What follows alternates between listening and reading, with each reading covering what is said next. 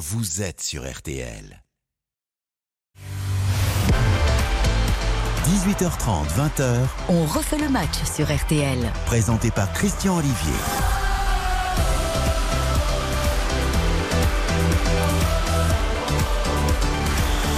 Bonjour à toutes et tous, bonsoir, bonsoir. On refait le match, c'est de l'info. Paris Saint-Germain 3 actuellement, 3 buts à 2 pour les Parisiens face aux Troyens dans un instant le Parc des Princes. On fait le match, c'est de la promo avec à partir de 20h RTL Foot bien sûr, Eric Silvestro, Xavier Domergue, Karine Galli, Baptiste Durieux et Yannick Collant, 21h au commentaire de Racing Club de Strasbourg, Olympique de Marseille. On fait le match, c'est évidemment du haut niveau avec ce soir à mes côtés Cindy Colmenares, la voix ensoleillée dont, dont fait le match. Bonsoir Cindy. Bonsoir Christian, bonsoir à tous. Gilles Verdez, le procureur dont refait le match. Bonsoir Gilles. Bonsoir. Baptiste Després, le Figaro et suiveur de l'équipe de France pour le Figaro par conséquent. Bonsoir. Bonsoir Christian, bonsoir à tous. Enfin, Xavier Barré, la voix du foot international pour On fait le match, auteur du guide de la Coupe du Monde, édition Solar, 11,90 euros malgré l'inflation. Bonsoir Ouais. Xavier. Bonsoir Christian. Oui, on a essayé, on voulait le mettre en dessous de 10 euros, mais avec euh, les conditions actuelles, on est à, en juste en dessous de 12. Malgré le coût du papier, c'est un 112 tarif pages pour 12, moins de 12 euros, ça raisonnable. va. Je le présente aux caméras puisqu'on fait le match et filmé, donc il y a plusieurs caméras à droite, à ma gauche,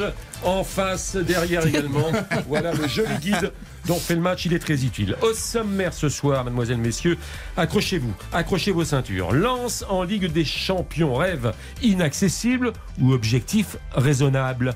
Le Paris Saint-Germain qualifié pour les huitièmes de finale de la Ligue des Champions rêve de gagner cette compétition. Mais euh, rêver à n'importe quel prix, qu'en pensez-vous? Marseille, victoire impérative mardi contre Tottenham pour aller en huitième de finale de cette même compétition. Le rêve est-il permis? Pas de diffuseur télé pour la Coupe de France. Avec ce week-end, l'entrée en lice de la Ligue 2, ce patrimoine national en danger fait-il encore rêver? La Banque de Lyon, repoussée d'échéance en échéance. Le rêve américain va-t-il tourner au cauchemar? Et le mondial, J-22, Didier Deschamps doit-il tenter ce rêve fou fou fou? Emmener Pogba et Varane sur une seule jambe. Vous écoutez RTL et vous avez bien raison. Christian Olivier. On refait le match sur RTL. Et bonjour à Lucas, bonsoir à Lucas qui réalise On fait le match. euh, Bonsoir à tous. filmé sur l'application RTL et sur RTL.fr également. Et puis le direct, donc Paris Saint-Germain 3 au Parc des Princes. Nicolas Georgerot, bonsoir. Bonsoir, oui, 3-2 et penalty pour le Paris Saint-Germain à un quart d'heure de la fin de cette rencontre car euh, il y a eu une mésentente entre Gallon et l'un de ses défenseurs, Carlos Soler, euh, qui s'est immiscé entre les deux, qui a pris la balle mais qui a été ensuite euh, eh bien, fauché par Gallon qui a reçu un, avertissement et donc Kylian Mbappé qui pour l'instant n'a pas marqué dans cette rencontre. On a eu un but de Soler, un but de Messi, un but de Neymar. Kylian Mbappé qui a posé ce ballon sur le point de pénalty, peut-être pour euh, le Paris Saint-Germain. L'occasion de faire le break, monsieur Batelier qui euh, précise à Gauthier Gallon, le portier troyen, les dernières euh, consignes évidemment de rester sur sa ligne de but, la concentration du champion du monde, Kylian Mbappé, avec bientôt la prise d'élan pour, euh, pour l'attaquant du, Paris Saint-Germain. L'arbitre qui regarde bien si tout le monde est en dehors de la surface de réparation. Renato Sanchez va entrer sur cette pelouse dans quelques instants pour le changement parisien. En attendant, Mbappé, la prise d'élan face à Gallon, c'est transformé, c'est dans la lucarne. 4 buts à 2, le PSG fait le break face à 3 et il reste un quart d'heure. Si on doit utiliser un qualificatif, Nicolas Georgerot, sauf erreur de ma part, 3 a mené à deux reprises face au Paris Saint-Germain. Exactement. Donc on pourrait dire quand même que le Paris Saint-Germain, malgré ce score flatteur, a été assez inconsistant ce soir au Parc des Princes. Oui, oui, c'est un- une, une partie extrêmement euh, mitigée parce qu'on a vu parfois des mouvements offensifs très euh, brillants, euh, notamment dans les 20-25 derniers mètres où 3 auraient pu euh, plier euh, plus tôt, mais surtout, surtout une fragilité défensive énorme de la part des Parisiens, par manque d'engagement, par manque d'agressivité défensive, et puis tout simplement, je vais le dire, par euh, flemme de revenir sur le repli, puisque notamment à plusieurs reprises en première période, le trio offensif est resté très très loin de la surface de réparation euh, parisienne et donc ne, ne revenait pas.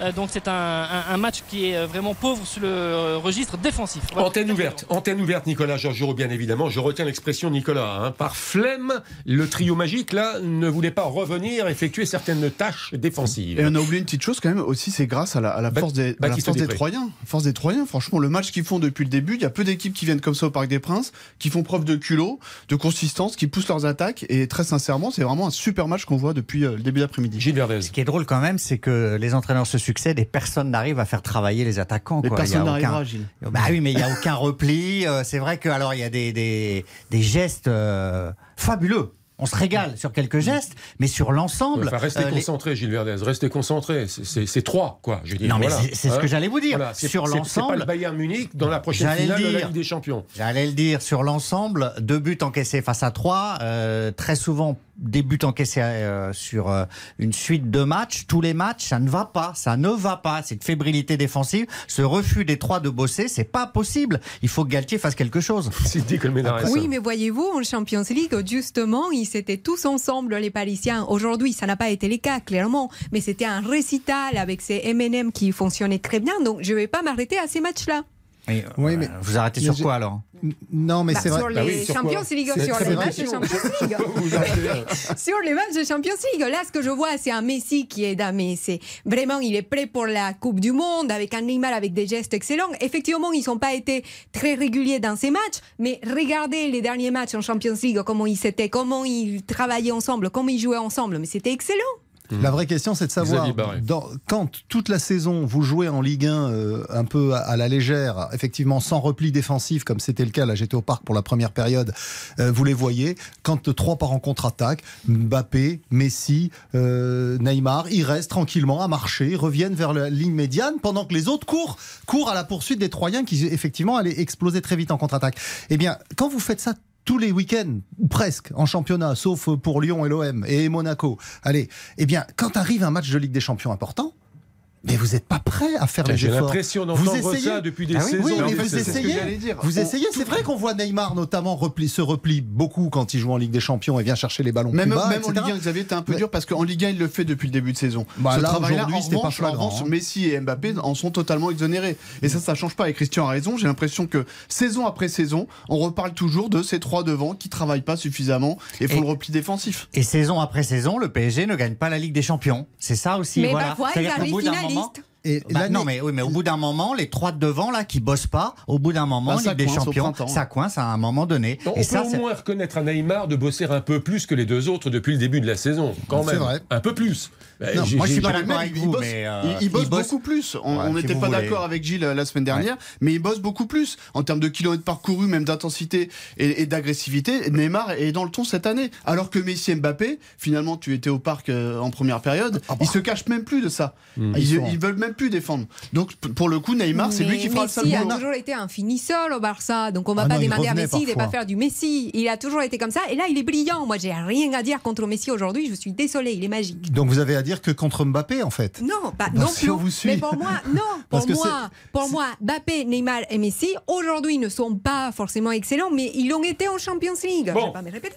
Euh, Il y a un traditionnel lever de rideau désormais, une petite nouveauté qu'on a instaurée depuis euh, quelques semaines, mais là il est quasiment 18h39 minutes, donc c'est un gros lever de rideau. Et vous ne me parlez pas du Racing Club de Lens qui talonne Ah le bah, on Paris Saint-Germain. lanciez Ah ben un oui. exemple le de régularité. Rêve inaccessible ou objectif raisonnable pour les 100 et or euh, qui euh, euh, veulent absolument disputer la saison prochaine la Ligue des Champions. Bon, je vous ai pas dit, est-ce que le Lens va aller chatouiller le Paris Saint-Germain pour le titre de champion? Inaccessible ou, ou est-ce que c'est quand même un objectif raisonnable? Non, pour moi, c'est réalisable. Quand on voit le carton plein à domicile absolu, c'est-à-dire 7 matchs, 7 succès, le public extraordinaire et la faiblesse abyssale de la Ligue 1, il y a tout à fait la place pour Lens d'aller très loin. En plus, ça tombe une année où Lyon n'est pas là, où Monaco a un peu du mal.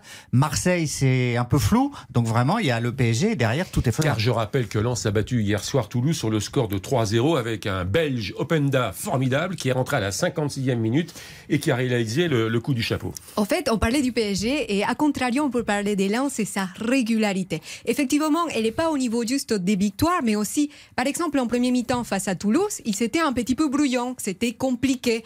Et puis même dans la difficulté, ils avaient quand même réussi à garder leur cache en violet. Et c'est le cas régulièrement avec Lens. Et Frank S, effectivement, a un discours où il parle d'équipe, où il parle vraiment euh, que la défense des De collectifs, collectif. que la défense, ça, ça me rappelle l'OM, la défense doit faire les efforts comme toute l'équipe. Et effectivement, son discours prend. Les joueurs l'écoutent. Hmm. Oui. Et on le voit sur les terrains et c'est tout ce qu'on demande en fait. Mais le collectif, c'est aussi de faire rentrer des joueurs euh, qui normalement sont titulaires, d'autres Ouais. qui sortent, qui ne font pas la gueule. Ça, c'est la ça, il le dit. tactique. Ce qui m'amène à une autre question d'ailleurs. Est-ce que Ouais. Franck S pourrait diriger des stars? Oui, oui, oui. hmm. Non, mais vraiment. Ben, regardez. Mais, ben, regardez, euh, tous ceux qui ont un peu, star un écla- Lens, hein. éclaté ces dernières années à, à Lens, ben, ils sont partis. Jonathan Klaus, il est à Marseille. Mm. Euh, Il y avait euh, auparavant, euh, comment, bon, Ganago, euh, pas une star, mais Kalimundo, il est reparti au PSG. Maintenant, finalement, il est à Rennes. Pour le moment, ils font du très bon travail, du très bon recrutement, remarquable au niveau du scouting, le, bou- le boulot de Gisolfi impeccable. Mais pour avoir une équipe qui monte de Ligue 1, faut pas oublier qu'ils sont là que depuis deux ans, et pour et pour avoir un objectif qui est d'abord le maintien. Bien sûr, s'ils vont en Ligue des Champions, on va pas cracher dessus. Mais est-ce que ce serait d'ailleurs leur rendre service que d'aller en Ligue des Champions? Parce qu'on voit bien que Non, mais vous êtes fous, là, mais non, mais Enfin, la Ligue dire, des Champions, c'est c'est une marche colossale. Regardez Rennes et Lille avec des- une politique plus ambitieuse, plus de moyens depuis plus longtemps. Donc, Quand ils y donc vous arrivent, ils ont pour du une ligue mal. fermée alors. Une ligue fermée avec non, toujours je les dis, mêmes je dans dis votre qu'il faudrait d'abord qu'ils aillent en Ligue Europa, Ah. faire un beau parcours en Ligue Enfin, Europa, comme avait fait Rennes il y a trois ans. c'est un Et truc, puis, c'est quand même typiquement français. Ça, Non, mais s'ils on se a une équipe pour la même des qui tient la Champions, route euh, tant mieux. du point de vue du championnat, qui est sans star effectivement, dont on sait qu'elle n'atteindra pas effectivement la finale de la prochaine Ligue des Champions si elle se qualifie pour cette compétition. Mais vous, vous ne pouvez pas ôter le rêve à ces joueurs lensois Et de ils sont disputer la Ligue des sérieux, ils Champions au prétexte simplement qu'ils n'ont pas l'expérience. Mais s'ils y arrivent, tant mieux. Je serai le premier à les supporter parce que l'ambiance à Lens est formidable. On dirait mais hein, est-ce que entend, hein. non mais est-ce que c'est leur service Voyez les difficultés qu'a le FC Nantes cette saison à mener de front la Ligue Europa et le championnat. Mais était-il aussi régulier? Avec un effet. bah, L'an dernier, ils ont fait une bonne saison. Ils gagnent la Coupe de France. Ils finissent Non, en milieu là, de tableau. parle- alors- Donc Lens, Lens, est-ce que Lens est beaucoup plus fort que Nantes? Enfin, Effectivement, au niveau du championnat, oui. Oui, mais mais, il ne mieux joue que le championnat. Non, non, Il ne joue que le championnat. Nantes Donc quand vous sur un arrivez. rythme de, de, de- de vice-champion, 13 matchs actuellement pour le Mais Racing une Club. seule défaite. 9 victoires, 3 nuls, une défaite. Vous me direz silence. En jouant Nice qu'un match par semaine. Nice, En euh, jouant- Lorient, ce sera également le même rythme de vice-champion. euh, En ne de- jouant qu'un match par semaine, Christian. Oui, oui, bah, ça on sait très bien que Votre- quand allez, on arrive en votre Ligue des Champions, c'est très Votre compliqué. question, c'était sur Francaise, s'il peut diriger des stars. Des stars. Non. Mais non, ce sont de très bons entraîneurs, mais euh, qui euh, travaillent psychologiquement avec des joueurs qui acceptent d'être sur le banc. Dès qu'il sera confronté, s'il est un jour à des joueurs qui n'acceptent pas d'être sur le banc, ce sera un entraîneur qui, à mon avis, n'aura pas Mais- le statut. Pas aux joueurs de, de dire s'ils s'acceptent ou pas. Là, ce que je vois, c'est Ah que bah les si, changements bah tactiques si. qui sont faits Ah si, la mi-temps, dire. à chaque fois qu'il fait des changements, ça marche. Donc tactiquement, il est excellent. Que les joueurs, bah, les joueurs, ils n'ont qu'à se taire et accepter parce que c'est lui le chef. Bravo au Racing Club de Lens, pourvu que ça dure d'ailleurs, hein, parce que attention, avec la coupure Coupe du Monde, est-ce qu'ils vont reprendre d'ailleurs C'est un vrai problème hein, pour. euh, Est-ce que c'est un nouveau championnat qui va démarrer derrière la Coupe du Monde? On verra cela évidemment après le mondial. Le mondial, on en reparlera également en seconde partie d'émission. Derrière la première pause fraîcheur, alors que le score est toujours de 4 buts à 2 pour le PSG face à 3, derrière la première pause fraîcheur, le Paris Saint-Germain justement, mais le Paris Saint-Germain qui a pour objectif de gagner la Ligue des Champions. La question elle est simple, à n'importe quel prix, à tout de suite. On refait le match. Avec Christian Olivier. Christian Olivier. On refait le match jusqu'à 20h sur RTL. On fait le match avec Cindy Colmenares, Gilles Verdez, euh, Baptiste Després et Xavier Barret. Le Parc des Princes avec réduction de l'écart euh, face à cette équipe inconsistante, Nicolas Georgerot. Oui, à une minute de la fin du temps réglementaire, 4 buts à 3 parce qu'il y a eu le but d'Ante Palaversa, le croate sur une tête à 3 mètres après un coup de pied arrêté, mais encore une fois, symbole du manque d'agressivité défensive de la part du Paris Saint-Germain. Donc euh, 4-3 et les Parisiens qui vont essayer de gérer sur cette fin de première période et les Troyens espéraient égaliser. On valide le résultat dans quelques instants avec Nicolas Georgerot, bien évidemment. Et à partir de 20h, RTL Foot, premier décryptage, première réaction. Le Paris Saint-Germain qui qui se concentre, focus comme on dit, sur son match face à la Juventus Turin, déjà éliminé de la compétition, mais il y a un enjeu quand même pour le Paris Saint-Germain, c'est la première place. Alors, enjeu dans la mesure où le PSG, si l'équipe termine à la première place, elle recevra euh, lors du match retour dans le cadre des huitièmes de finale. Après, la qualité des adversaires, c'est plus contestable. hein. Il n'est pas certain qu'en terminant premier, PSG tombe contre un- une équipe un peu plus faible que si le PSG avait terminé à la deuxième place. Bref, il y a une actualité hors du terrain euh, qui a fait la, une. C'est en début de semaine avec nos confrères du Parisien, le salaire mirobolant, plus les primes, plus euh, tous les bonus euh, de Kylian Mbappé, 630 millions sur trois ans. Et puis encore pas plus tard qu'aujourd'hui, mais pas véritablement une information, c'est une piqûre de rappel dans les colonnes de l'équipe, c'est le déficit record, 370 millions de déficit pour le Paris Saint-Germain. Alors le PSG veut gagner la Ligue des Champions, mademoiselle, messieurs. Est-ce que le PSG doit la gagner à n'importe quel prix? Bah. Le PSG, oui, c'est l'année ou jamais. En plus, euh, vous le soulignez, il y a des jeux comptables qui permettent au PSG d'accumuler un déficit sans qu'il y ait de sanctions encore là cette année. Donc ils ont imputé une partie euh, euh, antérieurement à la signature du salaire d'Mbappé sur cette saison. Ils ont tout à fait raison. Comme le fair play financier a explosé, euh, les grosses écuries se ruent sur cette potentialité et dépensent des sommes folles. Donc le PSG, s'il veut gagner la Ligue des Champions, il a refait signer Mbappé et puis euh, ouvrons les vannes et voyons ce que ça donne. Le Qatar est inépuisable. Mais sur des l'image de, de la démesure du foot, de l'économie du foot depuis, depuis X années, on ne cesse de le rappeler. Gilles aussi sur le côté Real Madrid, Barcelone et le PSG. Finalement, ils font que ce que font et faisaient euh, les grands clubs depuis, euh, depuis X années, notamment, notamment en Espagne. Mais là, quand vous voyez que Mbappé aujourd'hui, moi, c'est pas le côté indécent sur l'aspect qui gagne le plus d'argent finalement au Paris Saint-Germain parce qu'il fait partie des deux meilleurs joueurs avec Lionel Messi. Mais c'est que le salaire d'Mbappé pèse quasiment un quart du budget du club. Et ça, comment, en termes d'économie, en termes de projet, vous pouvez le justifier? J'ai j'ai du mal à le croire. À partir du moment où vous dites que c'est votre euh, joueur numéro un, le meilleur joueur, etc., c'est pas incohérent. Non, là, le problème, Un quart, Xavier, un quart du oui, budget. oui, hein. bien sûr, mais il y a des grands clubs maintenant où depuis longtemps, et on l'a vu en particulier à Barcelone avec Messi qui était payé 55 millions d'euros par an. euh, bon, bah forcément, il y a des distorsions de plus en plus importantes dans les vestiaires entre les joueurs euh, les moins payés et, et la star. Mais bon, et- alors peut-être il faudrait instaurer, comme ça existe en NBA, un espèce de, de SMIC. Euh, minimum Salary salarial. cap. est, euh, alors, salary cap, c'est pour le, le sommet, Mm. mais en NBA, il y a aussi, je crois, un, un SMIC pour les, les joueurs de, de base, parce que sinon, parfois, il faudrait presque qu'ils payent pour venir jouer. Mais dites-moi, Donc, euh, il y, a- il y a une distorsion qui fait qu'un sport collectif est en train de perdre effectivement sa nature, mais c'est la réalité économique du Je vais prendre toutes les précautions d'usage, évidemment, hein, et je vais ouvrir les guillemets, parce que je voudrais pas me retrouver dans les tribunaux. Mais quand on va de dépense en dépense pour continuer à faire marcher un business, euh, on, on emprunte, puis euh, on, on- on emprunte par ailleurs pour rembourser le premier emprunt, Hum. etc., etc.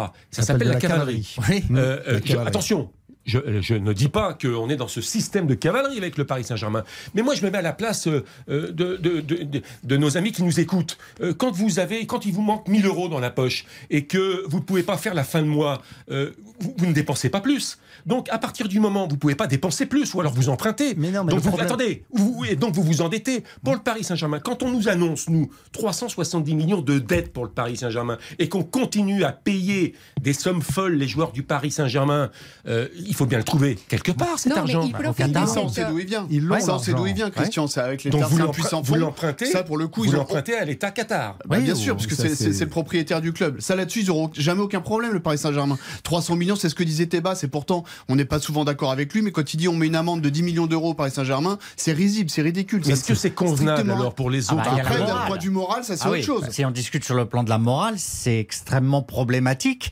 C'est-à-dire qu'effectivement, euh, vous pouvez dépenser sans avoir de recettes équivalentes, même si les recettes du PSG augmentent. C'est un, un trou sans fond. Quand il y avait eu euh, Eurotunnel, euh, du coup, euh, tout le monde avait paniqué. Il avait fallu consolider la dette. Mais là, vous avez une solvabilité assurée par le Qatar. C'est-à-dire que personne va dire c'est un puissant fond et le PSG est en ruine. Vous savez très bien que le Qatar mettra au pot tout ce qu'il faudra. Simplement, Comme le. Qatar, il peut pas mettre d'un coup parce que sinon, il est hors fair play financier. Donc, ils y vont par petites Mais alors. Javier Tebas, le président de la Ligue espagnole, qui n'arrête pas de taper sur le Paris Saint-Germain d'une certaine façon quand il parle de club État, il a raison. Oui, mais Bah il oui, pourrait parler de. Barcelone aussi, Il y en lui qui est eh. club euh, régional Catalogne qui est en ruine totalement. hein. Ouais, c'est ce que j'allais vous dire. Au fait, du côté du PSG, 20 déjà, ils de profitent de, cette indulgence de la part de, de l'UEFA, donc c'est pour ça qu'ils se permettent.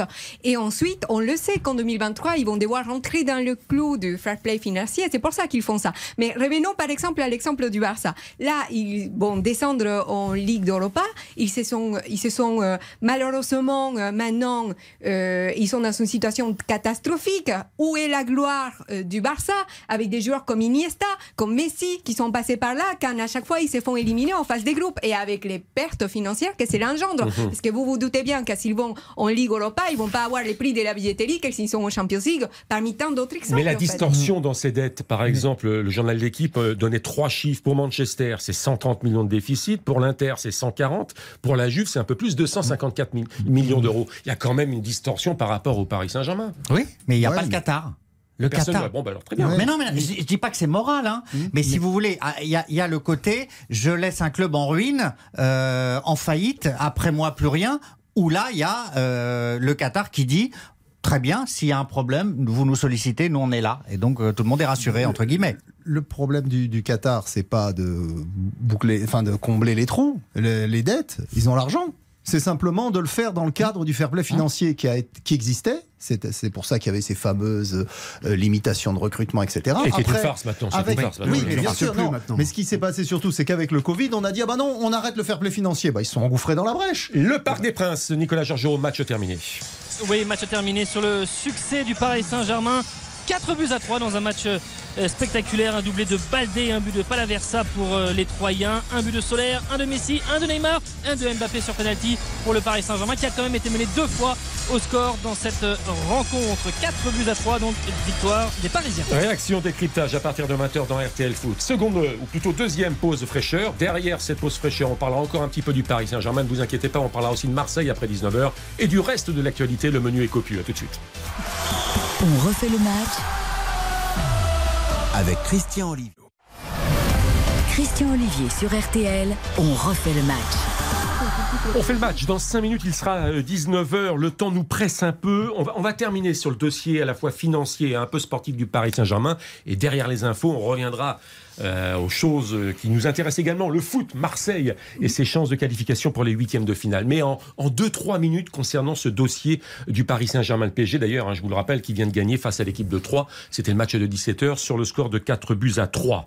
Euh, euh, Javier Tebas, le président de la Ligue, le fougueux Javier Tebas, estime que le PSG dérégule totalement le football européen en tant que club-État. Et il estime d'ailleurs que la perte totale de ce euh, Paris Saint-Germain est d'environ 1 milliard, euh, tout additionné, en 6 ans, 6-7 ans de Ça gestion. reste en dessous du Barça. Je ne parle pas du Barça. Est-ce que le. PSG dérégule le foot européen? Non, mais euh, Javier Tebas, il aurait.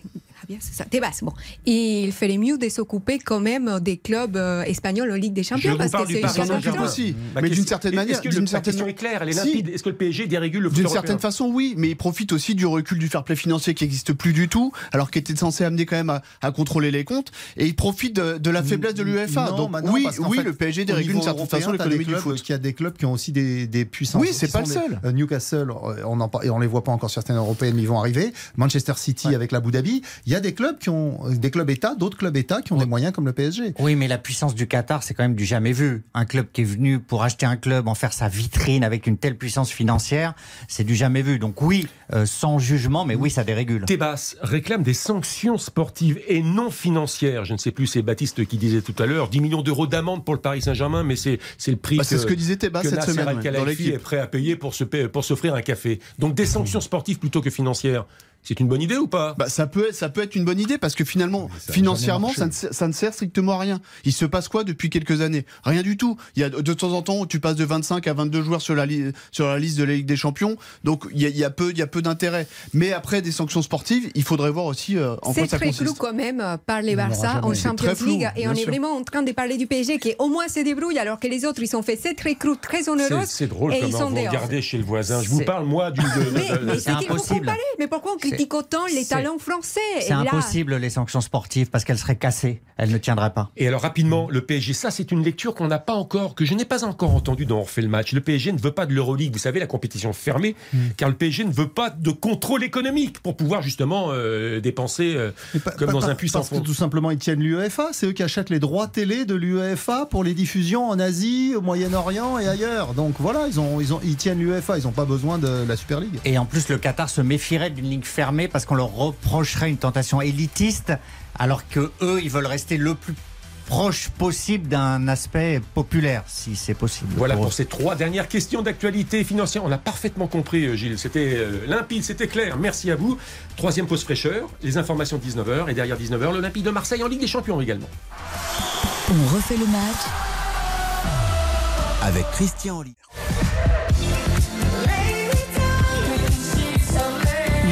D'écouter RTL. RTL, vivre ensemble. 18h30, 20h, On refait le match sur RTL. présenté par Christian Olivier. On fait le match, nous sommes ensemble jusqu'à 20h. 20h, 23h, RTL Foot en compagnie d'Eric Silvestro, Xavier Domer, Karine Galli, Baptiste Durieux et à 21h au commentaire de hmm, Strasbourg-Marseille, Yannick Holland avec aussi un décryptage sur le résultat du match de 17h, la victoire du PSG face à 3, 4 buts à 3. Tout le monde s'y est mis. Un Neymar, Messi, Mbappé. C'est Carlos Soler qui avait ouvert le score pour le Paris Saint-Germain. Côté troyen, un doublé de Baldé et un but de Palaversa. Euh, et puis tout à l'heure, je vous donnerai également, dans le cadre d'un débat concernant la Coupe de France, cher notamment, mais pas seulement, Gilles Vernet, je vous donnerai quelques résultats de Coupe de France de football. La Coupe, c'est le septième tour. Les clubs de Ligue 2 sont là. Et il n'y a pas de télé pour retransmettre la moindre rencontre. C'est quand même un problème pour euh, ce qui constitue le- notre patrimoine du, du football français. On a parlé de Lens en Ligue des Champions, on a parlé du PSG qualifié pour les huitièmes de finale de la compétition. Euh, Marseille, Marseille, victoire impérative pour l'Olympique de Marseille. Ce sera mardi contre Tottenham. Si les Marseillais l'emportent, les Marseillais disputeront euh, les huitièmes de finale. Le rêve est-il permis, mademoiselle, messieurs Bien sûr qu'il est permis. Quand vous, quand vous débutez votre, votre Ligue des Champions avec, avec deux défaites aussi mal, et puis derrière vous arrivez à, à revenir quand même. Il y a eu la défaite là à Francfort cette semaine, mais Tudor l'a, l'a, l'a, l'a- l'a dit, c'est le match de l'année. C'est le match de l'année. Vous avez un vélodrome, vous êtes complètement planté contre Francfort chez vous. Là, il n'y a plus aucune excuse. Les joueurs sont prévenus. Vous battez Tottenham, vous êtes en huitième de Ouais, finale. enfin, Depuis pro- 2012, il n'y a pas eu ça. C'est le match de l'année, donc oui, oui. Le problème. Baptiste, c'est que l'OM n'est capable de gagner dans cette Ligue des Champions que quand il joue en supériorité numérique, c'est-à-dire quand l'adversaire a des cartons rouges. Le Sporting a joué à 10 euh, le premier match, à 9 le deuxième. L'OM a gagné. Quand ils sont à 11 contre 11, eh ben ils perdent. Donc euh, je sais pas si, euh, même si Conte est un entraîneur, on sait qui, qui aime bien euh, que ses joueurs jouent athlétique, jouent physique, je suis pas certain que Tottenham fera l'erreur de se retrouver en infériorité numérique pour offrir une victoire à l'OM. Tudor aussi aime bien euh, jouer, que ses joueurs soient athlétiques. Pardon, Gilles, tu allais. Vas-y, tu vas-y, veux- vas-y, Cindy. Ok. Tudor aussi euh, mise beaucoup sur l'athlétique, mais je crois que c'est vous-même dans cette émission qui m'avez dit une fois attention, les joueurs, c'est pas juste euh, courir euh, derrière un ballon, c'est aussi d'autres choses. C'est aussi une défense qui soit pas aussi passive. Qu'est-ce qu'on a vu? Oui, mais ça, les du ce qui est assez drôle, c'est que c'est pas seulement courir derrière un ballon, c'est également courir sans ballon. Et Tudor, dans l'un des premiers arguments qu'il nous offre pour plaquer le bon comportement relatif de l'équipe de 120 Marseille face à Francfort, c'est que ces joueurs ont couru 120 km. Oui. Gilles Verdun. Bon, moi, ils ont couru. Euh, D'autres feraient bien de s'en inspirer. Non, alors moi, ce qui me gêne dans votre euh, argumentaire, c'est le mot de rêve. Parce que, certes, l'OM est en position, après des débuts euh, très dé- délicats, de se qualifier pour la suite de la Ligue des Champions, mais c'est quand même un groupe euh, d'une nullité absolue. Francfort est nul, le Sporting est nul et Tottenham n'en a rien à faire de la Ligue des Champions. Que Marseille en soit à mendier un bon résultat face à Tottenham pour terminer en tête de ce groupe et se qualifier, c'est l'échec absolu pour moi. C'est- C'est c'est grotesque, c'est impossible. Ouais, Pas mais- Marseille. Ils sont en train de brader Marseille, ces gens-là. A Les 20 millions à Longoria, hein. Tudor. Ils sont en train de brader Marseille. Je suis révolté contre eux. Après, il faut rappeler le niveau quand même de l'Olympique de Marseille depuis X saisons Ligue des Champions. Ils Ah, n'existent bah pas. bah bah oui, non, mais on bah part de loin.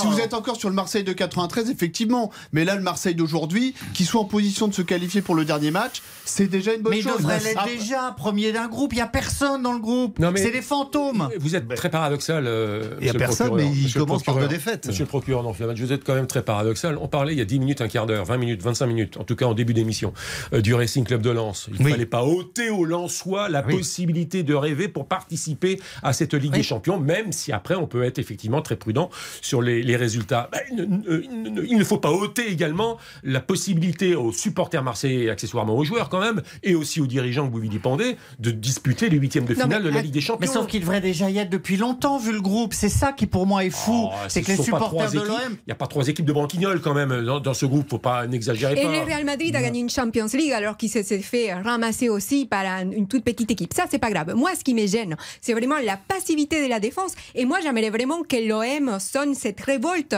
Par exemple, Gendouzi, il a été très très bon, mais pour amener la passion en fait dans cette équipe. Et le problème, c'est qu'on a l'impression qu'on s'ennuie face au il a match. été très très bon quand là. Pas, pas- pas la semaine dernière quand même. Il n'a pas été exceptionnel. euh, Gendouzi, lors du dernier match, Oh, bah, c'est lui qui a un petit peu sonné la révolte. Je dis pas, mais de toute Ah, façon, c'était ils ont été tous. Il y Gendouzi. avait aucun, il y en avait aucun pour sauver, sauver l'honneur euh, du club. Hein. Sincèrement, ils ont tous été euh, méconnaissables. Mais au moins avoir des joueurs sur les terrains qui se donnent à fond, qui comprennent qu'ils sont Ils Marseille. se en donnent fait. à fond puisqu'ils ont couru 120 km. Mais non, mais non, sans mais, mais après, je pense qu'il Tu y a un sais que manque. le il y a un football, c'est pas un sport de marche à pied, de course à pied, de Mais Mais il faut, un peu de talent, dis-le, il faut un peu de tu dors. talent de temps en temps. On l'a vu, on l'a vu cet après-midi. quand même de temps en temps On l'a vu cet après-midi effectivement au Parc des Princes où même si le PSG n'est pas flamboyant, bah, le génie de Messi, de Neymar et, et- et un penalty de Mbappé lui suffisent Ah, pour Messi, gagner. c'est pas un marathonien. Non, mais c'est vrai qu'il n'y a pas de Messi voilà, à l'Olympique de le- le- l'OM, l'OM effectivement, ça ils y vont, ils ont du, ils ont du cœur à l'ouvrage, mais il y a quand même un manque de talent à un moment, notamment au poste de décisif, celui d'avant-centre, pour marquer des buts.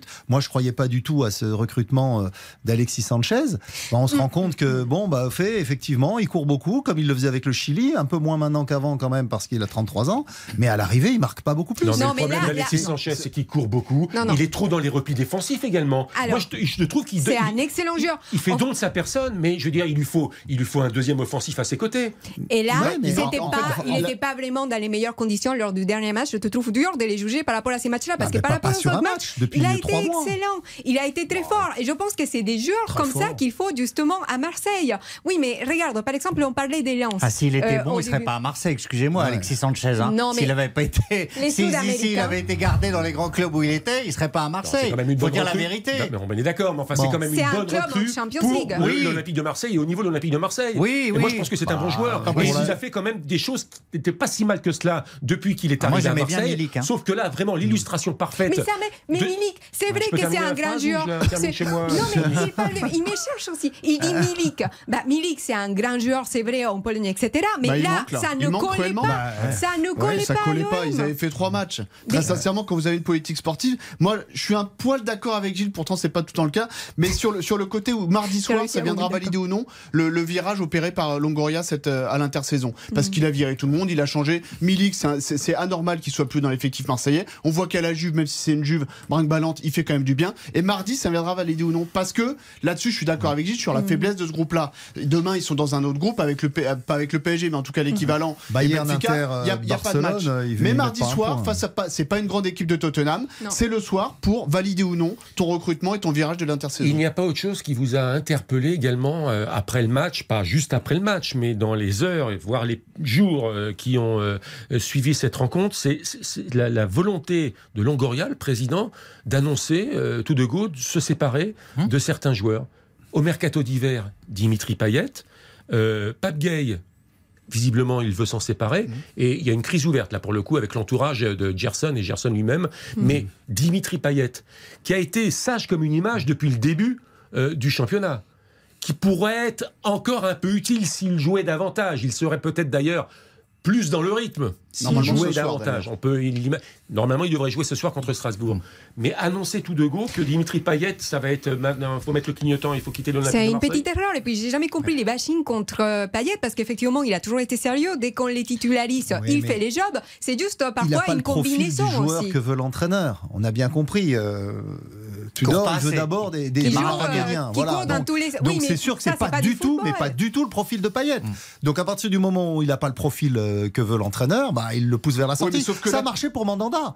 Mandanda est parti. Oui, Mandanda est parti alors qu'il avait un contrat à vie, enfin plus ou moins à vie avec l'OM, il est parti. Payet a le même genre de contrat, très cher, trop cher probablement pour les, les Ça veut le dire budget quoi de un l'OM contrat à aujourd'hui. vie? Il n'a pas signé à vie, il faut expliquer Bah, ça quand il même il- tous il ceux qui avait- nous écoutent là-dessus. Il avait, il signé, alors j'ai plus en tête le- le- le- la durée exacte de son contrat, Il mais a un il avait joli contrat, mais il ici parce qu'ils prolongé. plus reconversion. Oui, C'est ça. Plus, oui, mais bon, reconversion, mais, mais surtout dire. pour, pour faire euh, face euh, aux, aux- des économies, ce qu'ils font en général, c'est qu'ils rallongent le contrat. Comme ça, ils étalent la- le montant que peut espérer le joueur sur plusieurs années. La seule chose, c'est que pendant ce temps-là, vous avez un joueur qui a effectivement une certaine notoriété qui bloque les places pour les autres. Mais c'est une fuite en avant. Baptiste le disait, c'est une fuite en avant. C'est-à-dire que si là, ça échoue contre Tottenham, tout va imploser. Mmh. Tous les gars qui ont été virés, les amis de Longoria qui sont venus au poste clé. Quand je dis amis, c'est pas, euh, c'est pas de la diffamation. C'est, c'est des gens qu'il, qu'il veut pour bosser avec lui, des fidèles. Une garde Tu- rapprochée. Voilà, la garde rapprochée. Tudor, il veut virer tous les joueurs euh, qui sont pas en adéquation avec ses plans. Donc, ils veulent régenter le club. Alors, soit ça va passer contre Tottenham et on finit la saison, soit ça va imploser complètement. Mais Alors, que, tu le fasses, que tu le fasses à l'intersaison, la limite, pourquoi pas Mais là, tu le fais en plein mois d'octobre-novembre. Il reste 4 ou 5 matchs. En plus, on Ah, est il dans a une quand même fait saison. pas mal de une- changements à Non, la- mais une saison particulière. été. Dans 5 matchs, tu as le temps de faire ce que tu veux. Non, mais- entre guillemets. Voilà. mais là, Oui. dire que Dimitri Payet a match important, ou ça ne un sert peu- strictement à Ah rien. oui, à part enfin, mettre le feu, jouer sur l'orgueil d'un mec, comme, comme, comme vous disiez, euh, Christian, c'est pas quand même le plus à Et un plaindre. mec hein, qui est orgueilleux, en plus, Là-dessus, connu. en termes de comportement, ça va. Donc là, c'est assez incompréhensible. S'il y a quelque chose que j'ai appris en Ligue 1 depuis les temps, c'est que quand même euh, les entraîneurs ont plus tendance à sauter que les joueurs, enfin plus rapidement des fois. Donc en fait là ils sont en train de s'organiser, mais Tudor n'est pas éternel, donc on est en train de suivre la ligne de Tudor de ce qu'il souhaite avoir dans l'équipe. Or lui non plus n'est pas éternel. Avec rotation donc annoncée, pas officielle, ce soir contre Strasbourg, puisque des garçons comme Alexis Sanchez, on en parlait il y a un instant, mais également Gendouzi, on en parlait aussi. Le positionnement de Gendouzi, entre parenthèses, pose problème quand même. Enfin, je veux dire, il suffit. C'est un gratteur de ballon. Je veux dire, le voir jouer si haut, derrière, en offensive vraiment derrière, comment s'appelle-t-il Alexis Sanchez, ça Mais pose ça, c'est une tactique. Ça, c'est vraiment J'ai la pas terminé. Harit et Rongier également sur le banc des remplaçants. Bon, donc là, la rotation, elle existe. Mm. Oui, mais c'est vraiment la tactique des Tudor. C'est, euh, vous avez vu qu'ils ont eu des difficultés et ce qu'il leur a demandé, c'est vraiment d'être vraiment porté vers l'avant. Donc c'est pour ça que peut-être. Mais je suis d'accord avec vous, Gendouzi n'est pas forcément là à sa place. Euh, en tout cas dans ces systèmes. Mais, Mais ça ressemble un petit peu au, Après. au lubies de certains coachs. Euh, on pensait notamment, rappelez-vous, euh, il n'y a pas si longtemps, Marquinhos qui évolue au milieu de terrain du, du Paris Saint-Germain, Ah. alors que c'est un défenseur central. Il y a, il y a certains entraîneurs qui ont, qui ont besoin d'avoir une petite trouvaille, alors que là, Gendouzi, on sait tous que son, son, son poste privilégié, Ouais, c'est je pense, milieu je de pense terrain. qu'en fait, il veut, il veut, il a trois, trois, trois joueurs, trois milieux de terrain qui courent beaucoup pour deux places. Euh, Gendouzi, Verretou et, et Rongier. Et en fait, il a envie de les mettre tous les trois. Donc, du coup, ben, il estime que celui qui est le plus apte à jouer plus haut, c'est c'est Gendouzi. Bon, Rongier à Nantes jouait aussi plus haut. Donc, bon, Hmm. après, après euh, les résultats, effectivement, lui donnent pas raison pour le moment. Et Donc, s'il fait des rotations, sans doute, contre Strasbourg, c'est vraiment contraint et forcé. C'est-à-dire que c'est vraiment parce qu'il se dit qu'il y a des jeux, comme il a des statistiques extrêmement précises, qu'il y a des joueurs qui vont péter, entre guillemets. Donc, du coup, il change. Mais s'il le pouvait, il garderait les 11 mêmes ad vitam aeternam. En tout cas, séquence très importante. Strasbourg, Ouais. euh, s'il y a bon résultat, ça permet quand même à l'OM de rester euh, en tête du peloton. Je ne sais pas si c'est exactement le terme, mais en tout cas euh, Dans dans, le haut du tableau. Et puis, euh, tout en préparant effectivement l'avenir européen, huitième de finale. Ce sera Marseille-Tottenham, mardi 20h45, 23h sur RTL. Et le lendemain, euh, il y aura Juventus-Turin, Paris-Saint-Germain, 20h45, 23h, RTL spécial Ligue des Champions. 19h18. Euh, on va parler, après une petite interruption, pause fraîcheur, on va parler de la Coupe de France. Pas de Coupe de France à la télé ce week-end à l'occasion du 7 tour qui voit l'entrée en liste des clubs de Ligue 2. Ce patrimoine inestimable fait-il encore rêver? C'est la question que je vais vous poser. À tout de suite. On refait le match. Avec Christian. RTL On refait le match avec Christian Olivier. Toujours au studio, Cindy Colmenares, Gilles Verdès, Baptiste Després, Xavier Barré. La Coupe de France, les amis. Ah, la Coupe de France. Pour qui? Mais ça, ça va parler à Gilles. Peut-être moins. Ah, si, Xavier aussi. Peut-être moins un peu Ah, je Baptiste qui est un peu plus jeune et Cindy qui n'était pas née. Euh, le, euh, le sigle RTL sur les maillots oui, de la Coupe de. France. Et enfin, c'était qui le sponsor, Gilles? C'était qui? Perrier. Je- C'était Perrier. Non, non, non, non, Non. c'était pas Perrier. Je veux pas te piéger. Des grands tu me entrepôts, des grands entrepôts au nord de. Paris. Calberson. Ah, Calberson. Calberson. Calberson. Et, vrai. il y avait le tirage au sort des tours euh, de la Coupe de France Ouais. euh, aux- dans les entrepôts de Calberson, avec euh, l'ami notamment euh, Max Meignier et avec Guy Kedia, mon chef euh, vénéré, chef du service des sports. Quelle belle compétition. Seulement voilà, Mm. c'est le septième tour ce week-end, dans l'indifférence la plus totale. Les médias ne s'intéressent pas à la Coupe de France, mesdames, messieurs. Ah non. Pas de télé, pas de diffuseur. Ah oui. Et ils ont Non. tort. La On a- Coupe de France, c'est un patrimoine inestimable. Mais alors, la question, En fait, est-ce que ça fait encore rêver les Français? Non, parce qu'on l'a tué. Euh, on l'a tué. Alors, pour moi, les très grands clubs euh, sont largement responsables parce qu'ils mettaient des équipes réserves, ils s'en foutaient complètement. Donc, du coup, elle a été dénaturée. Après, elle a été cachée euh, par les télés. Euh, Il y a plein de raisons. Il y a eu la- la- les Coupes d'Europe euh, qui l'ont euh, rendue exsangue. On l'a mise en semaine, plus personne n'allait au match. Donc, il y a plein de facteurs. Moi, j'en veux beaucoup aux décideurs du foot français qui ont tué la Coupe de France et après, ils osent se plaindre que personne veut leur acheter quand le contrat France Télé et Eurosport s'est arrêté. Mais ce- ce- cette organisation qui a été faite sciemment pour tuer la Coupe de France, elle est honteuse. On aurait dû se rebeller avant. 21 Alors, c'est vrai millions, que 21 millions, euh, c'est C'est- ce que ça coûtait par Ouais. saison à euh, France Télévisions Ouais. et, Et Eurosport, Eurosport. qui ont Mais- fait une offre, semble-t il, de 15 millions. Autour des 15 pour, millions. euh, Inférieur, oui. Bah. C'est-à-dire qu'il y a, il y a- on dit qu'il n'y a plus de diffuseurs, mais il y en a. Mais il n'y en a pas au prix demandé par la Et Fédération française de Il y a football. le site de Et la FFF et il y a des, des journaux régionaux de mort en louable. Mais il n'y a plus personne, euh, là- Xavier. De comment ça la- la- Qui diffuse la Coupe de France? Bah, euh, Encore la saison dernière, moi je la commentais sur Eurosport. Mais là, là, Non, je mais parle là, en c'est maintenant, de Vous n'allez rien grave, du tout. non, mais ce que je vous dis, c'est qu'il y a, grave. il y a la Eurosport donc et, euh, et la France, France Télé. France qui font une proposition à la Fédération française de football et la Fédération française de football estime que c'est insuffisant. 7 millions de Donc- moins que le précédent Mais contrat. oui, mais parce que les- le, co- le contexte général aujourd'hui de, de, l'é- de l'économie du football à la télé, à part la Ligue des Champions, tout baisse.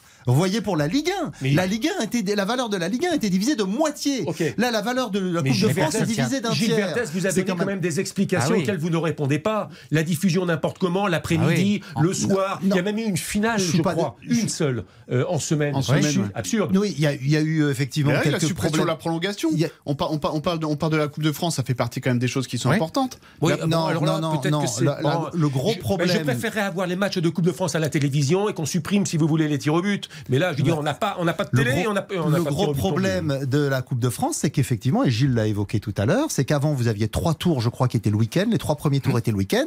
Et pour faire de la place à la Ligue 1, euh, sous la pression de la Ligue du football professionnel, on a fait rentrer des tours de Coupe de France en semaine, ce qui pose des problèmes aux clubs amateurs. Ce qui tue la compétition. Ce qui- ce qui- ce que vous dites, Gilles et, et- et au public, parce que le public, du coup, effectivement, en semaine, moi, ça m'est arrivé d'aller commenter des matchs, euh, dans, notamment au fin fond des Vosges l'année dernière, à Taon-les-Vosges. Le public était là. Mais, mais si, parce que c'était le week-end, mais si c'est un soir de semaine, il y a personne. C'est ce que compliqué. que donc Donc il faut preuves. effectivement profiter du fait que la Ligue 1 va revenir à 18 pour remettre des dates Oh là de. Coupe de France le week-end. Mais vous pensez qu'on bien sûr, la Coupe de il faut France que, Non, il faut que la Coupe de Xavier, ça- il faut- vous menez un combat, il- hélas, derrière garde, c'est fini, hein. Xavier, française vous vous souvenez de mon sommaire dont on fait le match à 18h30 Il y avait le mot rêve partout. Oui, Sur tous eh les bien, thèmes évoqués. Là, vous mais- rêvez également. Hein. Mais Ouais. Mais vous que- rêvez également. On ne reviendra jamais en arrière. Mais attendez, Jamais. vous allez supprimer quatre dates de Ligue 1. Quatre dates. Donc il y a peut-être la possibilité de remettre des tours de Coupe de France le De week-end. toute façon, tu as des matchs tous les jours maintenant. Tu as un match de Ligue 2 le lundi, tu as la Ligue des Champions Mais le mardi, le mercredi, quand- tu as la coupe, les, coupes, les sous-coupes le, le jeudi, le vendredi tu repars avec la Ligue 1, etc. C'est Et la. Et- et quand- League aussi. Et quand il y a la Coupe de France, effectivement, euh, Eurosport et France Télé se débrouiller pour la programmer vendredi, samedi, dimanche et lundi. Mais c'est fini, C'est ça. normal. Mais c'est pour, fini. pour rentabiliser leur Mais investissement. Xavier, Mais- vous nous décrivez un temps euh, mais incroyable, attends, mais attends, c'est attends, fini. Non, mais non, c'était la saison dernière. La saison Mais dernière. oui, mais regardez devant, Donc, il se passe plus donc, rien. eh ben, devant, il, va, il y a des négociations et la Fédé va la probablement. FFF va finir par plier. Ben, elle va accepter de dire, elle va accepter. Enfin, moi, je le Ou souhaite parce qu'effectivement, la Coupe de France, Ah, parce que c'est une compétition Eurosport, surtout. aussi. Mais c'est, c'est, c'est- non, mais, bah, Très je- objectif. Je, le Oh, cache le pas, je l'ai dit d'entrée. Donc bon, voilà. Non mais attends, Alors, mais sois honnête, t'es allé où euh, dans les Vosges? Ben, j'étais à Taon-les-Vosges, mais- par exemple. Combien de personnes ont regardé ton match? T'as les chiffres c'est- Non, mais c'est dans un cadre. 3207 c'est- téléspectateurs. C'est dans le cadre d'un Plus multiplex. personne ne la regarde. C'est dans le cadre Non, d'un multiplex. Et Plus personne parce qu'elle est diffusée. Mais oui, caché. Et parce, non. et que les grandes équipes, tu sais très bien qu'aujourd'hui, la Coupe de France ne fait plus rêver aucun club professionnel. Sauf quand ils sont en finale. Là, ils veulent la gagner parce que le Stade de France est plein. Mais, sinon, ça ne fait plus rêver personne. Les grands clubs, ils mettent des équipes on- B ou C. Oui, mais les on, on a vu un très bon PSG Nice l'an dernier en quart de finale avec une qualification de Nice au tir au but. On a vu Ah, le derrière Nice- 0-0 On a J'y vu- étais à ce match, c'est une pourriture. Ah, Alors on a là, vu- tu non, mens. mais- C'est le mais- 0-0 où Nice gagne parce au que- tir au parce but. que Nice a J'étais au match, c'est le pire match que j'ai vu depuis Nice a verrouillé le. Non, mais là, Nice il dit n'importe le quoi. pour- Ils ont- Le Nice, il est C'est le fait le 0-0. Nice Est-ce que tu parles du qu'est-ce 0-0 que- moisi que j'ai vu au Parc des fait Princes Il qu'a- rien Qu'est-ce qu'a fait le Nice de Galtier l'an dernier contre le PSG arrête. Trois matchs nuls.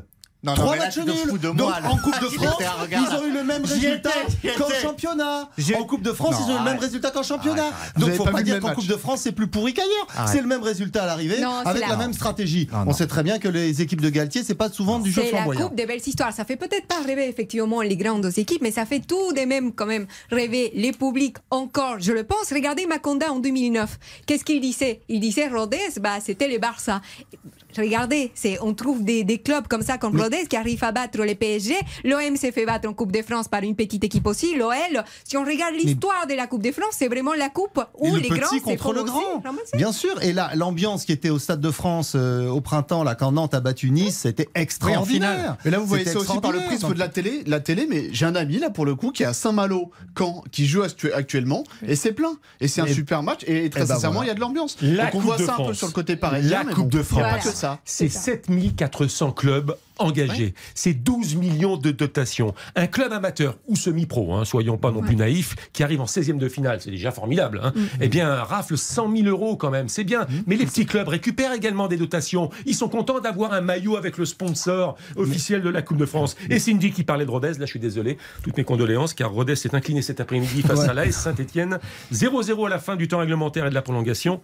Euh, non, c'est Saint-Etienne qui est éliminé, Christian. Oui, c'est Saint-Etienne. Mais alors, attendez. Euh, par Rodez. Et, et là, au il y a- tir au but. Il y a des tirs au but quand même là. hein. Il y a Bah, des bien tirs au sûr, but. il n'y a pas de prolongation. prolongation. Oui, c'est pas la Il y a des tirs au prolongation. but, mais il n'y a C'est pas de Saint-Etienne prolongation. qui élimine Rodez. Ce qui est Non. pas mal d'ailleurs. Moi, Non c'est ça. Non, c'est Rodez qui élimine Saint-Etienne. qui Saint-Étienne éliminé. Ah, je Ouais. retire, Saint-Etienne éliminé. Je retire les Il y a expressions. Dijon- Dijon, éliminé, Quevilly éliminé, Saint-Etienne éliminé, Laval, éliminé. Il y a, y des clubs de pub, D2 qui sont tombés face à des équipes inférieures. Derrière la pub, je vous donne quelques résultats qui vont être complétés par euh, le directeur de la communication d'Eurosport concernant la Coupe de France, Xavier Barré. À tout de suite. On refait le match avec Christian Olivier. RTL On refait le match avec Christian Olivier. Et le débat continue sur cette Coupe de France. Je parlais tout à l'heure de, de, de- de l'ami Max Meignier euh, qui faisait le tirage au sort à la mi-journée, mais il y avait également Fabrice qui présentait les, les jeux euh, après la casse trésor. Il y avait d'autres jeux. euh, Moi, j'en avais vu un avec et- Dick Rivers et Karen et, qui et le tirage. proposait le tirage au sort à partir des 32e de finale dans son intégralité. Ah, il y C'est avait- vrai. C'était incroyable. on prenait l'antenne à midi et demi, on la rendait plus. et euh, voilà. Alors tiens, on va donner quelques résultats, mais alors supervisés par euh, par Xavier Barré. C'est bon pour la géographie hein, quand même, et Ouais. c'est bon pour l'orthophonie également d'ailleurs. hein. Grenoble a sorti euh, Ilzac Monenheim 4 buts à 1. Niort a sorti Mérignac 1 but à 0. Le PFC a sorti les Ulysses 3 buts à 1. Sochaux a battu 3-0 Hambourg au Alsace. Annecy a écrasé les pauvres Diables Noirs de Combani, une équipe de Mayotte. 8 buts à 1. Donc, alors c'est donc Rodez hein, qui a sorti la Saint-Etienne Au pénalty. Au ouais, pénalty, au on est d'accord. ouais. Pau a sorti Aigues-Mortes 3 buts à 0. Orvaux dans la région nantaise, ça c'est une surprise. Hum, ouais. Ouais. Régional Ouais, Régional 1, R1. Hein Ah, R1, a ouais. sorti Laval. Ouais. Ligue Exact. 2, 2 6-5 buts tirs à au 1 but. et 2 buts à 1 au tir au but. 6-5 tirs au but. Ouais. 6-5 au tir au but. Ouais. Et Wassel, euh, 0-0 face à Poissy. Et tir au but également. Qualification de Wassel. Voilà, j'ai- Et il y a- vous avez Mais vous oublié, voyez, quand euh, vous en parlez, il y a les Dijon. côtés excitants de se Di- dire. euh, Dijon, il y a deux autres clubs de D2 et de Ligue 2 éliminés. Dijon euh, par Saint-Privé-Saint-Hilaire, un club de N2. Et euh, Quevilly par Aubert, Aubervilliers, club de N3. Au tir au but Rendez-nous la. Coupe de France, qu'on devrait appeler d'ailleurs la Coupe de la France. Comme le Tour de France d'ailleurs. Le Tour, ça devrait être le Tour tout le temps de la France. Le Tour de France qui est un peu étriqué quand même. hein, la, la prochaine version. Là, La diagonale vous plaît pas là Bah, c'est Ouais. un pas peu la Bretagne. ramassé dans, euh, au sud. Ouais. Mais, mais là, là, là, nos amis écolos seront contents. Ah. Et vous savez pourquoi? Parce qu'un tour comme ça, ramassé, ramassé, un peu étriqué, bah, il y a moins d'étapes transfert. Donc, euh, on va dire, il y a moins de, de véhicules qui se déplacent, Pour moins de carburant à mettre dans le réservoir. On reste comme ça dans une Je petite suis région. pas sûr que les écolos se réjouissent de l'ascension du Puy de Dôme, qui était devenu une sorte de sanctuaire euh, privatisé, réservé, etc. Mon cher Christian. Oui, mais en tout cas, à Bordeaux, maire euh, écolo, Oui. maire vert, là, on reçoit, on reçoit le Tour de France. Absolument. Bon. Ah, c'est la deuxième ville qui l'a le plus reçu dans l'histoire du Tour de France, je crois, derrière Paris. Où en est-on? Ah, euh, Pau est bien placé aussi. Hein. Parce Ouais, que mais Pau, c'est ville d'état, ville départ, ville repos. euh, Je crois que c'est Bordeaux quand même. Hmm, c'est possible. Euh, le rêve américain, le rêve américain de l'Olympique lyonnais. Rêve ou cauchemar pour euh, les supporters. Alors là, je peux vous dire, les supporters ne voient plus le bout du tunnel de Fourvière. hein. Je veux dire, c'est- c'est- Bah, non, mais fr- franchement, il y a eu deux dates. euh, deux échéances, elles sont passées à l'AS, le 30 septembre, le 21 octobre. On nous annonce maintenant le 17 novembre. Alors, je le répète tout le temps parce que euh, c'est un sujet très pointu.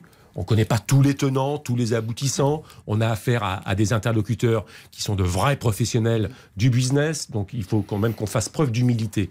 Mais en même temps, quand on voit que le premier tour de table a volé en éclats et que euh, John Textor maintenant qui est un peu agacé d'ailleurs hein, par la communication lyonnaise, car il y a une mise sous pression des, des Lyonnais en disant attention, hein, si on ne vend pas, il n'y aura pas de pénalité. Normal, c'est compliqué hein, le, le marché, mais si on ne vend pas à Textor, il n'y aura pas de pénalité. Parce que les Lyonnais s'aperçoivent peut-être qu'ils sont sur un terrain mouvant avec les acquéreurs américains, Gilles Verdez. Mm, Oui, et puis Textor euh, doit maintenant s'adosser pour boucler son tour de table à euh, monsieur euh, Josh Harris, qui se présente comme une sorte de philanthrope, euh, bien que. euh, il dirige un fonds Apollo, d'ailleurs, qu'il vient de quitter. Il vient de dire oui, je m'occupe plus de tout ça au jour le jour. Donc, il se présente comme un philanthrope. Il a fait fortune.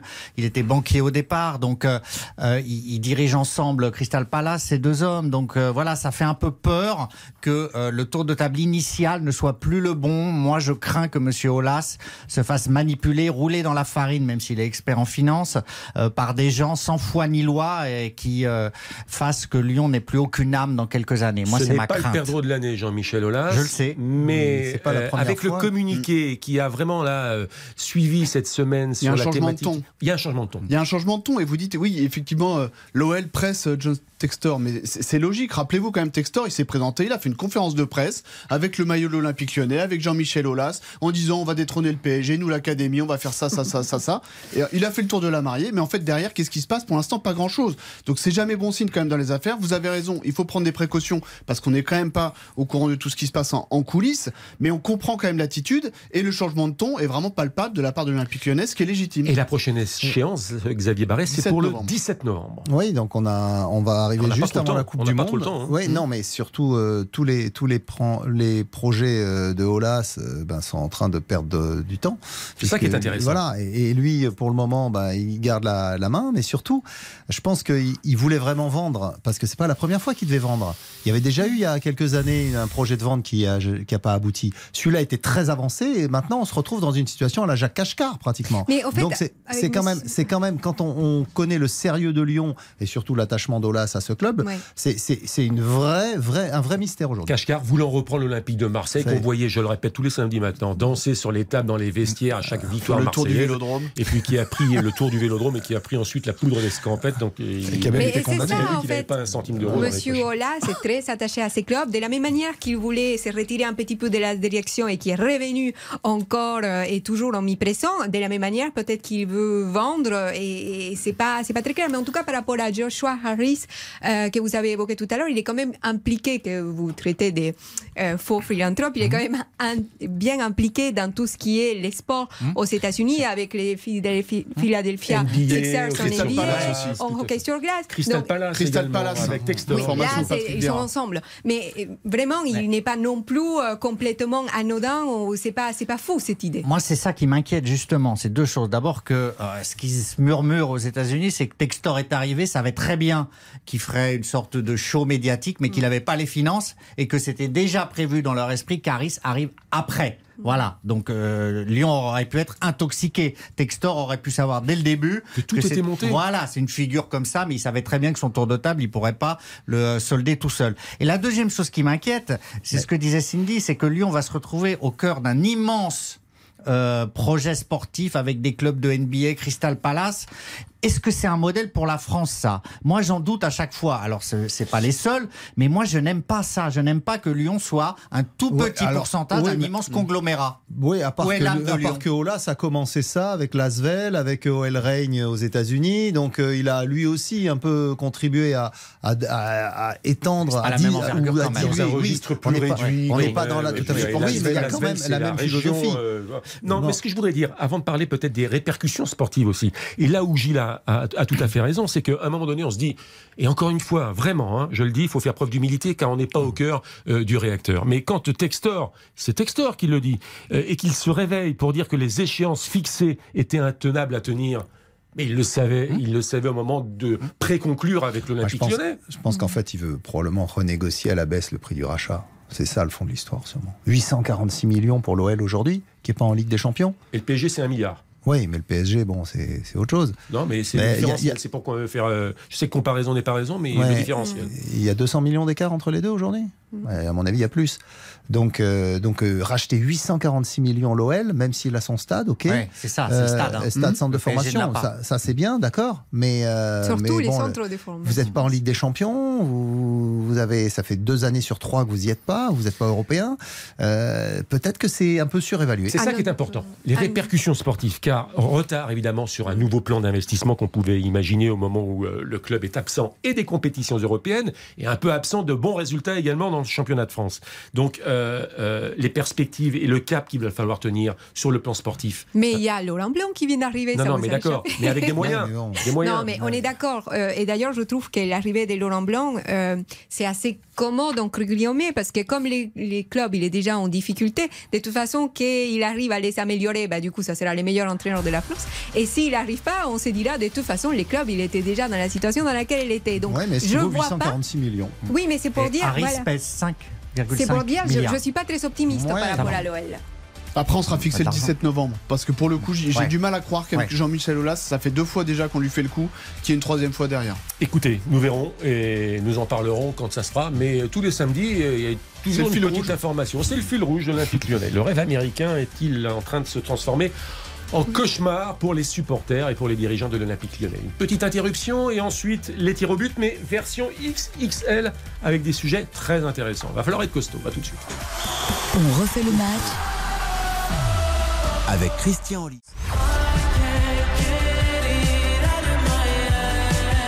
Merci d'écouter RTL. RTL, vivre ensemble. Christian Olivier, On refait le match sur RTL.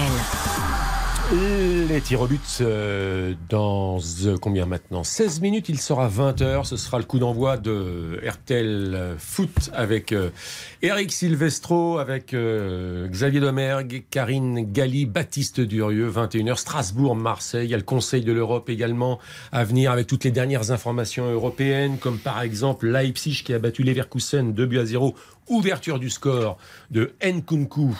Euh, vous me voyez venir, on va parler de l'équipe de France. On parlait de Marseille tout à l'heure. On parlera sans doute avec Eric Silvestro et ses coéquipiers de Tottenham qui est allé gagner à Bournemouth 3 buts à 2. Euh, Tottenham, donc, qui est en pleine bourre, hein, troisième de la première ligue. C'est Seignan, Davis et Betancourt pour la formation, euh, formation londonienne. Pardon? Non, formation d'Espers, oui, voilà, exactement. voilà, voilà, voilà, voilà. Donc la Coupe du Monde. La Coupe du Monde, J-22, match d'ouverture Qatar-Équateur. J-24, France-Australie, premier match de phase de groupe pour les Bleus de Deschamps. Mais J-11 seulement pour l'annonce de la liste des joueurs convoqués. Maximum 26 joueurs, c'est bien ça, Baptiste Després Exactement, de l'équipe de 26. France. Alors 22, 23, 24, 25, 26. Mais d'ailleurs, ça aura sans doute une importance car, car, car, car, la question est la suivante. Deschamps doit-il emmener sur une seule jambe Varane et Pogba dans la compétition? Non, Ah, bien sûr elle que a non. été plus rapide, mais il n'y a, plus- il y a Cindy. plus de coups de Ah, vas-y, sifflet. Attention, je donne des points maintenant aux réponses les plus pertinentes. Je voudrais dire d'ailleurs Ah, moi, je dis Voilà. oui pour au le classement coup. général provisoire, c'est Gilles Verdez, hein, haut la main qui mène. euh, Ah, ça va être difficile face à Baptiste. Il Moi, gère la oui. l'équipe de France. Non, mais en fait, ce que je pense, c'est qu'il a déjà rappelé qu'il n'est jamais allé en Coupe du Monde avec un joueur blessé, mais il y a également la, tout ce qu'il peut avoir dans ses postes, toute la concurrence. Et c'est vrai que quand on regarde, on voit des Koundé qui, peuvent, qui est au Barça et qui est très polyvalent. On voit des joueurs euh, comme Hernandez également. Enfin, il y a plein, il y a pas mal de joueurs qui pourraient éventuellement le remplacer. Là où les rôles de, par exemple, un Varane, c'est plus un rôle de cadre, de la même manière que Pogba est un rôle de cadre. Donc, s'ils sont vraiment blessés, non, il ne les amènera pas parce qu'il y a la concurrence en équipe de Mais quoi France. qu'il arrive, Hernandez aurait été dans le groupe, de toute façon. Lucas Non, mais on parle Hernandez, de- oui, Lucas Hernandez, pour l'instant, il faut qu'il reprenne l'entraînement collectif. Mais votre question, c'est est-ce qu'il doit les emmener s'ils sont sur une jambe? Bien sûr que non. S'ils sont sur une jambe, il Non, faut pas. je, je Non, caricature mais- un peu. Pas- Mais en tout cas, c'est un vrai Voilà, casse-tête. C'est un vrai casse-tête. Pas blessé, pas blessé, bien évidemment. En fait, les deux pas cas sont préparé. différents. Mais pas préparé. Pour connaître déjà- un petit peu, ce- pardon euh, Xavier, pour connaître un petit peu ce que pense le, le, Eh oui. le, le staff de l'équipe de France, c'est qu'ils dissocient complètement la blessure de Raphaël Varane de celle de Paul Pogba. Et ils sont beaucoup plus inquiets sur Paul Pogba que sur Raphaël Varane. Parce que finalement, là, Varane, ils vont le voir, là, dans les, dans les 8 jours, ils sauront finalement la cicatrisation de Raphaël Varane ou non. Parce qu'il a joué encore, c'est la semaine dernière qu'il s'est blessé. Et juste, j'en termine, et sur Paul Pogba, il a pas joué depuis mi-avril. Et Donc puis là, il y a quand même une différence énorme. Et ça là, n'arrangerait l'entraîneur, pas, et ça n'arrangerait pas le staff de l'équipe de France d'avoir un Pogba à, à ne pas convoquer arrangé, Aussi, non, parce qu'un. Pogba à 100%, ils en ont besoin. Mais on ne l'aura pas à 100%. Mais à 100%, Mais non, aujourd'hui, il sera pas à il est 100%. victime d'une Il sera ne jouerait pas. Donc, je, très peu de chances que Paul maintenant, Pogba il y a un élément, un élément, un, changement énorme, c'est que c'est pas 23 mais 26. Et Deschamps, dans sa communication lors des dernières conférences de presse, il disait je sais pas si je vais utiliser les 26. Hmm, Pourquoi il n'utiliserait pas les 23 en faisant une liste claire Voilà mes 23. Et puis, puisque j'ai la possibilité d'en emmener 3 de plus, eh ben je prends Varane et je prends Pogba. Et puis on verra, ils joueront peut-être en fin de compétition s'ils sont rétablis. Sauf que Mais Xavier, il on se mettra pas la pression. On l'a vu vu sur les précédentes Non, avec, non, avec non, Zidane, non. avec Ouais. Vieira, La avec différence, c'est que là, il emmène, c'est qu'il emmène 23 pour jouer et 3 qui s'assoient en tribune et qui poursuivent leur préparation avec le groupe parce que ce sont des cadres du groupe. Là, il a cette possibilité. C'est pour ça que moi, j'exclus pas d'entrer Varane et Pogba. Alors, d'abord, ça c'est impossible. Ça veut dire qu'il y en a trois qui sont en train de se remettre et que les 23 autres vont regarder en disant J'espère qu'il va pas se remettre, sinon il va me piquer ma place. injouable groupe. injouable. Deuxièmement, pour, Pogba, la situation a considérablement évolué.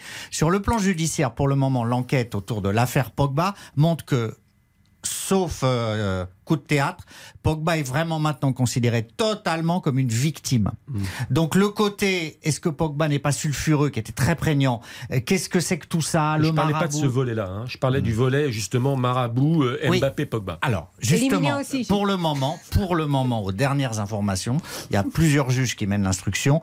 Pogba est vraiment victime, c'est-à-dire qu'il est déresponsabilisé sur plein de choses. C'est encore en cours, donc je me méfie. Ça veut dire qu'il est moins sulfureux. Oui, mais l'histoire du marabout, c'est- faut Mais c'est moins sulfureux, Christian. Ah, Oui, mais- oui, mais dans ces conditions, oui, moins sulfureux. Non, mais Parce qu'il faut des déconnecter l'histoire du marabout. Je déconnecte. Et, mais- et- et de- et avec Mbappé et des relations qui pourraient y avoir quand même assez euh, spéciales euh, pendant toute une compétition. Oui, mais- de ce qui se passe avec euh, les types qui sont allés braquer la famille. Alors, je suis, euh, je vais pas m'étendre, mais je suis lapidaire, mais euh, je veux pas être réducteur, mais quand même, le, le- Paul Pogba revient potentiellement en grâce, voilà, au niveau de sa personnalité. C'est-à-dire qu'il sera jugé vraiment sur le physique. Ça, ça a évolué quand même. Et sur le physique, j'ai euh, vu que les dirigeants du Milan étaient très pessimistes. hein. Ben oui. De- de la Juve. Oui, de- la Juve. Oui, très Milan. pessimiste, c'est vrai. Hein. Mais, bon, mais moi, pour répondre à votre question, je pense qu'il peut en emmener un sur une jambe. Voilà. Mais pas deux ou trois. Et s'il y a un on vu. entre les deux, ce sera On Raphaël l'a vu avec Mendy, Voilà. Entre les deux, ce sera Varane Entre les deux, ce sera Varane, Ouais. parce que Pogba, tu peux pas prendre autant de risques, il a pas joué depuis Plus mi-avril. probable, effectivement, je suis d'accord. Ok, Oui, à part alors- que tu peux en emporter, en emmener 26. De- D'ailleurs, Ben- Benzema ne jouera pas avec le Real. Ouais, demain. Hein, J'ai bien dit le Real. hein, j'ai-